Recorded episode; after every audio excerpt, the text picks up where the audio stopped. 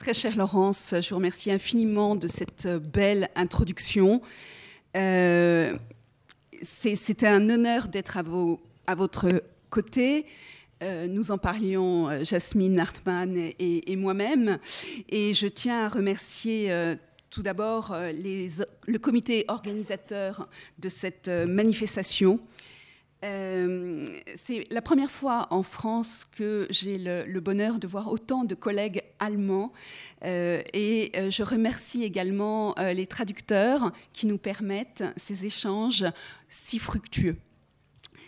Alors, je vais rentrer tout de suite dans le vif du sujet et je vais avoir à cœur aujourd'hui de vous parler des catalogues de vente de la bibliothèque Jacques Doucet et je vais tenter de vous montrer comment ces catalogues de vente sont un instrument de recherche essentiel, essentiel pour les chercheurs de provenance.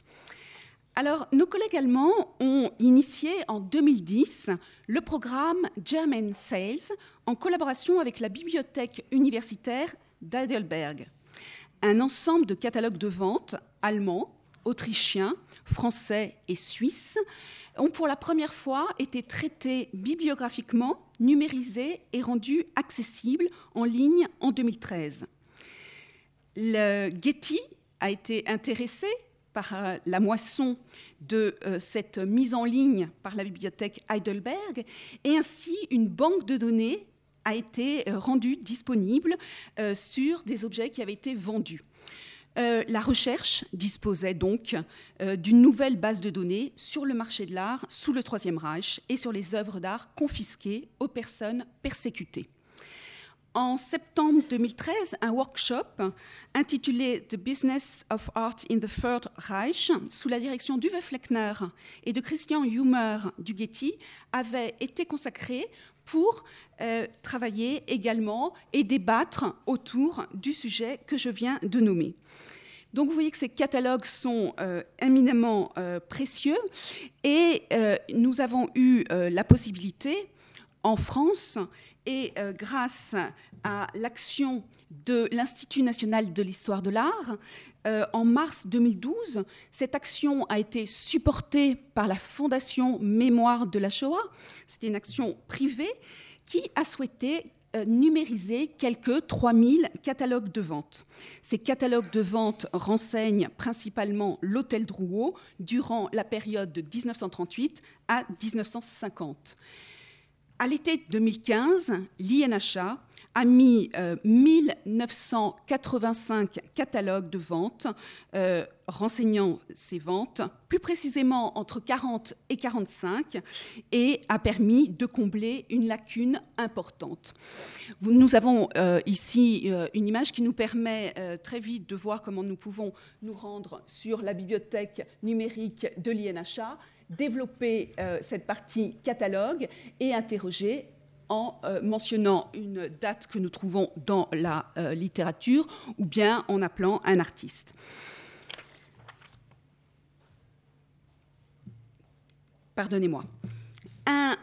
Quelques graphes nous ont permis de comparer ces deux programmes et de montrer que eh la Bibliothèque nationale d'histoire de l'art avait euh, un nombre assez important, 1985 catalogues, et que euh, le, le, site German Sales de la bibliothèque d'Heidelberg avait, lui, 950 catalogues français renseignant l'hôtel Drouot. Donc, vous voyez que euh, nous pouvons euh, offrir, avec cette euh, nouvelle base, eh bien, un instrument de recherche assez important.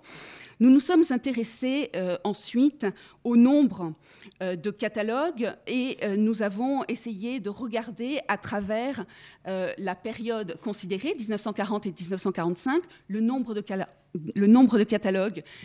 Et sans surprise, nous avons vraiment un optimum ici entre l'année 42 et 1943. C'est bien sûr sans surprise, puisque je vais revenir sur une lacune historiographique.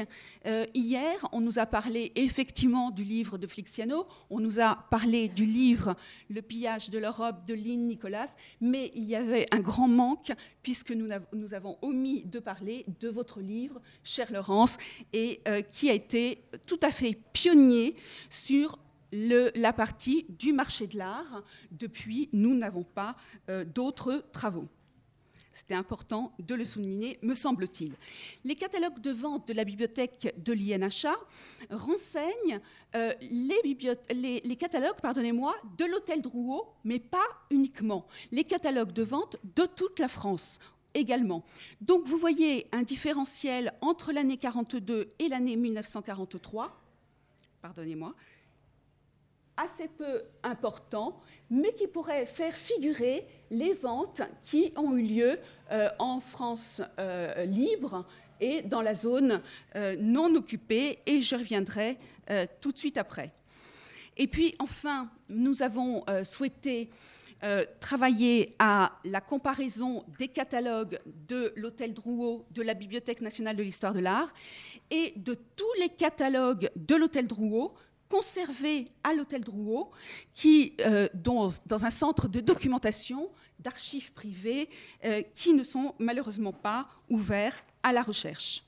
La mise en ligne des catalogues de vente de Drouot sur le portail numérique de la bibliothèque de l'INHA est donc un apport novateur participant d'une documentation vivante, peu usitée et une source essentielle pour l'histoire, l'histoire de l'art et euh, toute personne qui souhaite analyser le marché de l'art en diachronie. Alors, avant de passer à trois exemples, j'ai euh, souhaité euh, prendre deux exemples qui sont assez connus maintenant en zone occupée et un exemple qui l'est beaucoup moins en zone libre. Mais avant, il faut euh, bien avoir à l'esprit les paradigmes de ce marché de l'art parisien sous le contrôle d'un État collaborationniste. Car le fait est avéré, ce marché d'art sous l'occupation allemande est florissant. Vous nous l'avez dit, Laurence, durant, et je vous cite, durant la seule année 1941-1942, 2 millions d'objets transitaient par l'hôtel Drouot la transaction d'œuvres d'art devienne une des valeurs refuges en cette période de forte inflation en France. Il faut dire que les conditions du boom économique sont remplies. Il y a un très grand nombre de marchandises, il y a une situation inflationniste et il y a une clientèle effectivement très importante. Alors, les tableaux euh, de petite taille représentant des paysages ou bien des silhouettes de femmes font florès dans ce circuit traditionnel que représente l'hôtel du Rouault. Mais il ne faut pas oublier, et j'insiste fortement sur ce point, que l'euphorie du marché de l'art à cette époque est aussi le reflet d'un afflux de marchandises issues de confiscation et de spoliation artistique des familles juives ou de tous autres opposants au Troisième Reich à l'hôtel des ventes de euh, Drouot, 80 commissaires-priseurs forment une puissante corporation qui organise des ventes publiques d'effets mobiliers après des décès, après des divorces ou bien lorsque la personne a décidé de se débarrasser de son mobilier. C'est ce qu'on appelle les ventes dites volontaires.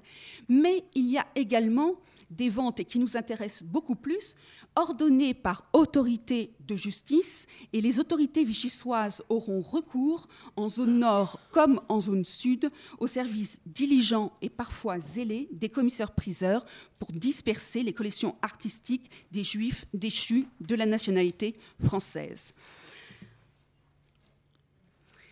Le règlement de l'hôtel Drouot s'attache le plus possible à suivre les directives de la préfecture de police, toutes comme celles du commissariat général aux questions juives. Il s'agit bien évidemment d'épurer les ventes de la présence juive au sein de la clientèle à partir de 1941. Et ainsi, je vous montre euh, des affiches qui sont apposées dans la matinée du 17 juillet 1941 sur les trois entrées de l'immeuble de l'Hôtel des Ventes. Une seule était ouverte sur laquelle un écriteau rappelait la décision discriminatoire. Mais après ces longs propos liminaires, je vais rentrer dans le vif de mon sujet et vous parler des deux sujets que euh, j'ai choisi de vous présenter. Ici, très vite, vous voyez euh, non pas un catalogue, mais plus exactement une, brochure. Vous voyez qu'ici, euh, de façon bien involontaire, il y a une étiquette qui recouvre bien israélite à vente du commissaire gérant et nous sommes bien à l'hôtel Drouot, 13 décembre 1943. Il y a très peu euh, de, brochures de cet exemple, et puis ici, il y a bien sûr un tableau de conversion des monnaies. Mon premier exemple euh, euh, s'attache à décrire ce qu'il se passe sur cette photographie, photographie emblématique sur laquelle j'ai beaucoup travaillé. C'est un moment euh, intense tant il va opposer deux arts, l'art des maîtres, et notamment ici entre les mains de, de, Hermann Göring, le port d'Anvers de Jan Bruegel, qui est échangé sous le regard et l'accord de son conservateur, on reconnaît Hofer, et Bruno Lozeux, son Missy Dominici, qui surveille le marché de l'art et qui lui propose, en l'échange de ce port euh, d'Anvers de, Yann Bruegel, eh bien, un, deux, trois et, quatre, quatre Matisse euh, qui viennent directement du musée du jeu de paume, lieu de stockage euh, des collections juive, euh, on l'a vu, et plus exactement d'une salle à, part à l'extrémité du bâtiment qui s'appelle la salle des martyrs, où étaient euh, mis en dépôt les œuvres participant euh, d'un esthétique décrit par euh, les nazis comme étant dégénéré.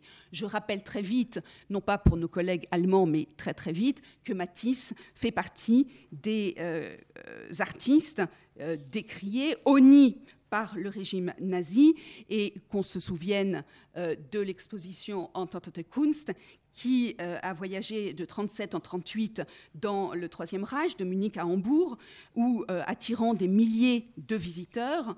Mais euh, on doit aussi se souvenir d'une vente à laquelle va participer Hildebrand Görlitz au château de Schönhausen. Et à la fin de cette exposition, eh bien, plus de 125 des plus belles œuvres seront envoyées à la galerie Fischer à Lucerne le 30 juin 1939 et euh, nous savons comment la baigneuse à la tortue de Matisse est entrée ainsi au musée Saint-Louis dans le Missouri. J'ai choisi de travailler euh, plus, plus exactement aujourd'hui sur cette œuvre qui est, je le répète, présentée à Hermann Göring le 3, euh, le 3 ou le 9 décembre 1941, et nous avons là une preuve irréfutable euh, de la confiscation de cette œuvre. Elle est actuellement au musée euh, de Chicago, où la fiche de provenance est à tout le moins lacunaire, et nous voyons qu'il y a bien la date de réalisation, 1939, et il y a ici l'entrée euh, euh, au, en 1983 par une donation. Euh, nous avons là un problème puisque nous pourrions demander à travailler à compléter cette provenance. Or, nous pourrions proposer des jalons de provenance de cette œuvre. En consultant la gazette de l'Hôtel Drouot, nous nous apercevons que le 8 mars 1944 euh, euh, va être proposée euh, prochainement l'œuvre que je viens de vous présenter. Et elle est donc présentée le 8 mars. Et on retrouve sur, grâce à la numérisation des catalogues de vente sur le portail de la bibliothèque de l'INHA, eh bien, le catalogue de vente du 10 mars. Nous avons bien exactement la même œuvre. Chose très importante, nous avons ici une annotation du prix, 300 000 francs, ce qui est très intéressant parce que nous pourrions travailler sur la valeur de ces œuvres, pensant euh, que c'est ONI et que ce n'a aucune euh, valeur, eh bien, on voit que ce n'est pas le cas. Et on pourrait également regarder de plus près eh bien, ce qu'il est annoncé dans cette mise en liste, femmes et fleurs. On remet ici la notation, on a une reproduction, on donne, on donne les dimensions. C'est bien cette œuvre de 1939. Or, nous n'avons pas de recherche, nous n'avons absolument pas de euh, nom de provenance de collectionneurs. Or, à l'époque, il était difficile de euh, ne pas savoir que euh, le plus grand marchand de Matisse était Paul Rosenberg, que celui-ci avait été obligé de fuir les exactions nazies et les lois de Vichy et s'était réfugié, comme on le sait, dans le sud-est. Alors, je vais repartir sur un deuxième exemple, toujours avec euh, Matisse. J'ai euh, trouvé euh, et j'ai essayé de développer cette méthodologie de partir dans une collection privée et de essayer d'aller de plus en plus loin dans la connaissance du même artiste. C'est une méthode, on peut en parler et on peut en débattre. En 1908, Paul Rosenberg s'installe au 21 rue La Boétie, dans le 8e arrondissement de Paris. La galerie Rosenberg devient l'écrin des expériences cubistes, sans toutefois renier les maîtres classiques du 19e siècle. Et le dynamisme du marchand se révèle, euh, révèle son ambition dans la programmation, puisqu'il fait alterner les peintres de l'avant-garde de son sérail, Braque, Léger, Picasso et Matisse, et les grandes figures de l'art français. Alors, ces euh, expositions sont toujours des événements. Ici, je vous montre une exposition euh, de euh, Henri Matisse d'octobre à novembre 1938 et j'attire votre attention sur Femme à l'ombrelle au balcon. Femme à l'ombrelle au balcon, réalisée en 1919, présenté au CIMES de la galerie Paul Rosenberg, ce qui ne veut pas forcément dire que ça lui appartient, puisque c'est présenté à ces CIMES, si ce n'est que dans son stockbook, nous avons le numéro d'inventaire de l'œuvre, puisque l'œuvre révèle le numéro 3792 de l'inventaire, conservé aujourd'hui dans une collection privée. Or, Paul Rosenberg, pour mettre ses tableaux à l'abri d'un bombardement éventuel, avait, dès la déclaration de la guerre, euh, fait transporter quelques 160 tableaux dans le sud-est de la France, je vous l'ai dit, en Gironde, à Florac-la-Souille, près de Bordeaux, dans une propriété appelée euh, le Castel Florac. Traqué Paul Rosenberg tente de s'échapper, quitte la France précipitamment le 17 juin 1940, sans avoir eu au préalable le temps de mettre toute sa collection privée ou tout son stock à l'abri.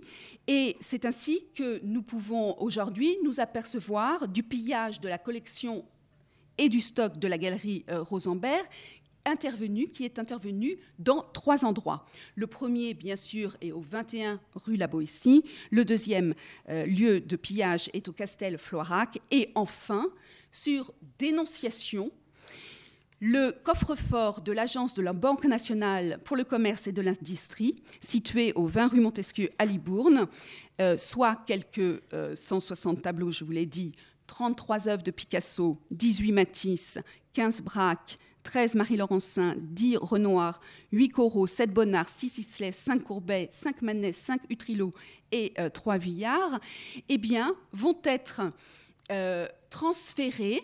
D'abord, le coffre va être ouvert par effraction par les autorités occupantes le 28 avril 1941, puis le 6 mai. Euh, le directeur de l'école des beaux-arts de Bordeaux, François Maurice Rogano, est invité à la demande des occupants à dresser un inventaire minutieux des œuvres qui vont être transférées dans un deuxième coffre avant que ce coffre ne soit euh, apporté au musée du jeu de paume. Au musée du jeu de paume, euh, les œuvres vont y parvenir le 5 décembre 1941. Nous avons bien sûr ces informations par les cartes de l'ERR. Nous savons également grâce à Rose Valland euh, que la, fiche a été euh, réalisée par le docteur Elga Eggemann et par le docteur Anne-Marie euh, Tomford, nous retrouvons bien ici l'œuvre. Nous avons un numéro PR pour Paul Rosenberg, numéro 31. Nous avons ici les mêmes dimensions et nous avons ici la date au musée du jeu de paume. Or, en interrogeant la base de données de l'INHA, nous retrouvons la vente de cette œuvre le 9 mars 1942.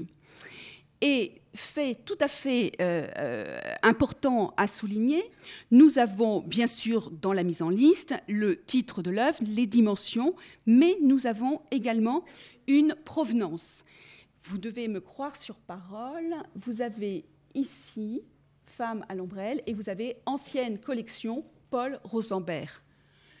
Nul ne peut ignorer la provenance de cette œuvre. Or, il va se passer quelque chose de tout à fait particulier puisque euh, ce passage de euh, femme à l'ombrelle euh, à l'hôtel Drouot est digne d'interrogation. L'œuvre est bien présentée à la vente, elle est bien inscrite dans le catalogue, or elle va être ce qu'appellent les initiés ravalée, c'est-à-dire qu'elle est présentée par un sieur Berthet, vendeur, mais retirée de la vente par la même personne. Les catalogues de vente ne sont véritablement euh, euh, lisibles que si nous les confrontons aux procès-verbaux de la vente, ce que nos collègues euh, allemands appellent le protocole, qui tout d'un coup nous permettent de voir la vente s'animer, puisque nous avons l'indication des personnes qui sont en salle, nous savons qui vend, nous savons surtout qui achète et nous avons surtout quelquefois l'adresse de l'acheteur. Donc nous avons ici euh, un, passage très particulier. Et ce tableau euh, racheté, mais néanmoins présenté dans un catalogue euh, de vente, présente l'avantage insigne de laver de tout soupçon la provenance de l'œuvre. Il s'agit, une fois cette virginité de provenance acquise, de présenter ce tableau dans une autre maison de vente, à l'étranger si possible, en Suisse en particulier. Et c'est ainsi que nous retrouvons ce, cette œuvre dans euh, les catalogues non plus de la bibliothèque de l'INHA, mais bien dans euh, le portail de la bibliothèque d'Heidelberg, euh, issu du programme German Sales. Donc nous voyons que l'œuvre et son passage en Suisse résultent peu ou prou d'une opération complètement illégale. Aucune licence d'exportation n'a été euh, sollicitée, j'ai vérifié, puisqu'à partir de juin 1941, les demandes d'autorisation de sortie de territoire des biens culturels doivent, être, doivent faire l'objet d'une demande auprès des musées nationaux. L'œuvre a été toutefois restituée par voie judiciaire en juillet 1948 à Paul Rosenberg. Nous avons ici euh, la fiche euh, issue des archives du ministère des Affaires étrangères à la Courneuve et nous avons la date de la réclamation 1945. Nous voyons que ça vient bien sûr du coffre de Libourne et nous avons le titre de l'œuvre et euh, une indication, quelques indications de son parcours pendant la guerre. Alors, mon troisième exemple euh, nous emmène dans le sud de la France, à Nice, dans une région qui, dans un premier temps, va être euh, un endroit refuge pour les familles juives qui vont euh, fuir les exactions, à la fois les persécutions nazies et les lois de Vichy. Dans les colonnes de l'éclaireur de Nice du Sud-Est, le commissaire-priseur Jean-Joseph Terris annonce qu'il effectuera une série de vacations durant l'année 42-43 qu'il promet lui-même comme étant très prometteuse. En effet, l'enchaînement des événements, le repli dans, le sud de la France des familles euh, juives, comme je viens de le dire, victimes des exactions, les conduisent à se débarrasser dans les conditions que l'on imagine aisément, à vil prix, très rapidement eh bien, de leur dernier bien afin euh, d'obtenir quelquefois l'argent nécessaire à un éventuel embarquement d'un port de Méditerranée. Et la région de Nice, hospitalier dans un premier temps, va devenir, à partir de l'automne 1942, une souricière pour les familles juives. Je souhaite remercier Andrea Barcelbrandt de me permettre de communiquer sur un exemple particulièrement important d'une œuvre dont nous avons eu, dont nous avons eu à travailler euh, au sein de la task force. J'ai ici beaucoup de collègues dont je suis vraiment très heureuse de voir et j'aimerais leur dire aujourd'hui que c'était un réel bonheur de travailler à leur côté, de euh, confronter nos méthodes de recherche et que grâce à eux, j'ai pu euh, vraiment me frotter à ces méthodes de recherche de provenance. Ici, nous avons le revers d'une œuvre. C'est très important d'avoir, je le dis pour, euh, euh, bien sûr, mes collègues allemands sont intimement convaincus de ce que je dis, mais c'est très important d'avoir le revers de l'œuvre, d'avoir un contact matériel avec l'œuvre, car nous savons qu'il y a énormément de marques derrière, d'indications, et nous en avons ici un certain nombre nous avons là une coupure de presse, nous avons là des, étiquettes. Sur des étiquettes, nous travaillons, nous pouvons faire des répertoires d'étiquettes. Les grands collectionneurs, et Paul Rosenberg notamment, a des étiquettes, ce sont toujours les mêmes. On peut les retrouver facilement. Nous avons là ici euh, une, une, étiquette de vente qui nous indique la vente du 24 au 28 juin 1942 dans le hall du Savoie à Nice. Et nous avons la vente du cabinet d'un amateur parisien. Or, il faut se poser la question. Nous sommes en zone euh, dite libre, à Nice, et nous avons dans un hôtel qui, pour l'occasion, se transforme en pendant de l'hôtel Drouot, et on nous annonce euh, un événement prometteur en ce qu'il dispensera au feu des enchères un beau cabinet d'amateurs parisiens composé de tableaux modernes et anciens du XVIIe au XVIIIe siècle. Un cabinet d'un amateur parisien il faut aller voir ce qu'il y a derrière le nom de cet amateur parisien. Or, une recherche assez euh, simple, assez rapide, réalisée aux archives de Paris, au petit bonheur la chance dans un premier temps, mais ensuite nous avons cette indication. Nous voyons que la personnalité, que derrière le euh, nom euh, très, très, très, comment dire, qui donne très peu d'informations. Nous avons derrière une personnalité, nous avons derrière une personne, et que nous sommes sur euh, cette personne qui s'appelle Armand Isaac d'Orville, qui n'est autre que le petit-fils du fondateur de l'œuvre philanthropique La bienfaisance israélite, qu'il est né à Paris le 9, dans le 9e arrondissement le 20 juillet 1978. C'est un avocat au barreau de Paris, c'est un homme politique, grand collectionneur d'art, ancien membre du Conseil de l'Ordre, chevalier de la Légion d'honneur à titre militaire. Il demeure dans le 6e arrondissement et il est réfugié à Coupjac en Dordogne où il décède le 28 juillet 1941.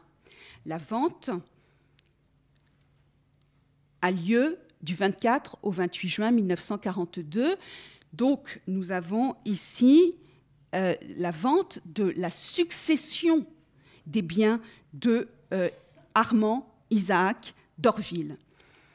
Une liste euh, consultée dans le fond du commissariat général aux questions juives au centre de la documentation juive au mémorial de la Shoah nous permet, là encore, d'avoir des soupçons, de nous inviter à être beaucoup plus vigilants sur cette, euh, sur cette vente. Nous avons ici la mention Armand d'Orville, Coupe-Jacques d'Ordogne, consistoire central. Nous savons, par conséquent, par cette euh, indication, que Armand d'Orville est traqué et repéré par le commissariat aux questions juives. Il est décédé, je vous l'ai dit, en juillet 1941, sans lignée directe. Aussi, ses héritiers nu propriétaire, son, son frère, ses deux sœurs et ses nièces tous de confession juive. Il s'agit, et je remercie beaucoup Max Polonowski de cette information, il s'agit de Charles d'Orville et de ses deux sœurs Valentine et Jeanne d'Orville. Or, Valentine Rebecca d'Orville, née le 25 janvier 1881, a déportée par le convoi 72 à Auschwitz le 29 avril 1944. Elle est accompagnée de ses deux jumelles, Monique et Denise Lyon, nées le 28 juin 1920, déportées elles aussi à Auschwitz, non revenues. Mais nous parlions, tout en gardant à l'esprit ce que je viens de vous dire, nous parlions de cette vente aux enchères d'un cabinet d'un amateur parisien.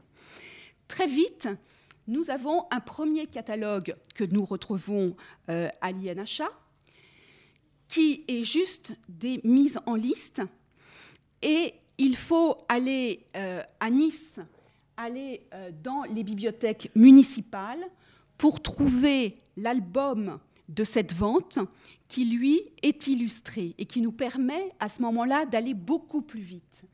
Je remercie là encore la possibilité de travailler avec la task force puisque nous avons les moyens de nous déplacer pendant deux jours pour aller à Nice et aller dans différentes bibliothèques municipales. C'est le seul exemplaire que j'ai pu trouver. Délice de la recherche, il y a également euh, des petits cadeaux euh, qui sont faits de temps en temps, puisqu'aux archives nationales, euh, une indication, un avis nous indique que la vente de la collection d'Orville peut intéresser les amateurs suisses s'ils le veulent et qu'ils peuvent très facilement passer des ordres d'achat chez M. Martinet, expert d'art ancien et moderne, domicilié à Genève. Vous voyez que cette découverte nous invite encore euh, et nous conforte dans nos suspicions de spoliation. Très vite, nous retrouvons les deux œuvres actuellement dans la collection euh, Gurlit. Il s'agit de euh, l'idée 47, 84, 37, puisque ces œuvres sont euh, photographiées. Je vous présente ici Jeune femme présentée de profil de forain, comme je vous l'ai dit. Vous avez donc ici le premier catalogue à l'INHA, le deuxième catalogue trouvé dans une bibliothèque municipale de Nice. Et vous avez ici un extrait de la base Lost Art DE qui euh, met en ligne euh, les recherches de provenance une fois que euh, les chercheurs ont travaillé et que les experts ont coordonné et vérifié nos recherches. Nous avions l'indication de l'étiquette derrière ce tableau donc nous n'avons pas grand mérite. Par contre, ici, en analysant un peu plus le catalogue illustré, nous retrouvons une deuxième œuvre avec cette même provenance, qui est ici une aquarelle, jeune femme en blanc, euh, toujours de Forain. Nous avons ici euh, le procès verbal, je vous l'ai dit, le catalogue est très sec, le catalogue de vente est très sec si nous n'avons pas la confrontation euh, du euh, procès verbal. Et le procès verbal est sans appel puisqu'il nous dit que Monsieur Amédée Croze a comparu, euh, il habite à Nice, il est, en vertu d'un arrêté ministériel, il a été nommé le 24 juin 1942 par Monsieur le commissaire général aux questions juives, administrateur provisoire de l'université des biens, dépendant de la succession de feu Monsieur Armand d'Orville. Nous sommes là dans une spoliation. Et si les archives françaises ne vous suffisent pas, je peux euh, vous présenter ici un extrait où on peut très facilement lire que les ventes publiques d'œuvres d'art effectuées à Nice en raison des lois de Vichy furent celles des collections d'Orville. Je pourrais également ajouter, Monsieur Montigle, la vente Jaffé. Il n'y a pas que, euh, il n'y a pas que la collection Gurlit qui intéresse. Il y a également le marché de l'art. Le marché de l'art est euh, là aussi euh, va être mis en cause. Chacun en aura pour son compte. puisque nous retrouvons dans le catalogue de cette vente spoliatrice un signac. Ce signac, je vous montre ici, pardonnez-moi, je vous montre ici l'extrait du catalogue non illustré Et vous avez juste à côté l'illustration. Nous avons une dédicace à mon bon ami Paul Alexis. Or, nous retrouvons cette œuvre euh, en passage, en présentation, euh, tout d'abord chez Christie's à Londres le 27 juin 2000, sous le numéro 163. Il a un nouveau titre, il s'intitule La grue de l'Union de 1885.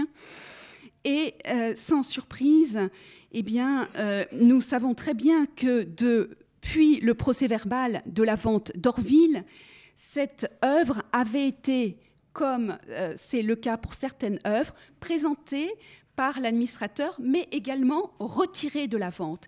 Et elle est retirée de la vente et elle a son parcours. Parcours qui n'est pas, à ce jour, tout à fait identifié, puisque sur la fiche de provenance euh, présentée euh, par Christie's, Londres, nous voyons vente d'Orville 1942, et ensuite nous avons un sieur Schweitzer à New York qu'il achète en 1960. Là encore, euh, en 2000, c'est tout à fait troublant de trouver une provenance avec un gap aussi important. Or, la maison a euh, euh, travaillé sur le catalogue raisonné. Le travail a été fait. L'a-t-il été fait assez? Je ne le pense pas, mais il a néanmoins été fait, puisque euh, la provenance est proposée à Madame Françoise Cachin, petite fille de l'artiste éminent conservateur, ancien directeur des musées nationaux, et Christie cherche à confirmer cette provenance. L'œuvre passe de nouveau le 10 mai 2007 chez Christie's New York sous le numéro 2067 avec toujours la même provenance. Et puis, euh, euh, euh, la provenance d'Orville et également dans, euh, nous la retrouvons dans le site Rosevalent dédié aux MNR et autres REC. Vous nous en avez parlé hier, Monsieur Lefebvre. je présente la fiche REC 148. force est de constater que nous n'avons pas malheureusement d'illustration pour présenter cette fiche qui est pourtant tout à fait à jour on nous indique bien qu'il y a euh, la vente euh, à l'Hôtel Savoie du 24 au, 27 juin 1942. À côté, je vous présente l'extrait issu du catalogue. Nous n'avons pas l'illustration, mais il nous faudrait véritablement l'illustration sur cette euh, fiche qui renseigne le REC 148. C'est impossible, mais euh, je vais le, redire, il faut véritablement en France intensifier les recherches de provenance. Inutile de vous dire que je me sens véritablement isolée. Euh, et que euh, je tente de mener mon combat comme je peux et que je trouve beaucoup de réconfort auprès de mes collègues allemands. Néanmoins, la France est un, un des États signataires de la conférence de Washington de 1998 applicable aux œuvres d'art confisquées par les nazis. Elle suit également les préconisations de l'ICOM et plus particulièrement la résolution numéro 8 rendue lors de l'Assemblée générale du 6 juillet 2001. Mais force est de constater que les recherches de provenance sont une partie intégrante de l'histoire de l'art elle crée, il ne faut pas en avoir peur, elle crée toujours une valeur ajoutée pour les institutions muséales. Elle développe un corpus de connaissances connexes à la documentation. Elles sont indispensables, je vous l'ai montré, à la sécurité des prêts internationaux, de même qu'elles sont essentielles à la transaction, aux transactions sur le marché de l'art. Et elles doivent être faites, et ici je m'adresse aux euh, futurs conservateurs qui sont présents, aux conservateurs qui sont présents. C'est de votre devoir, il, en ressort de votre éthique, de toujours essayer de faire ces recherches de provenance dans la quête de la vérité historique. Je vous remercie beaucoup.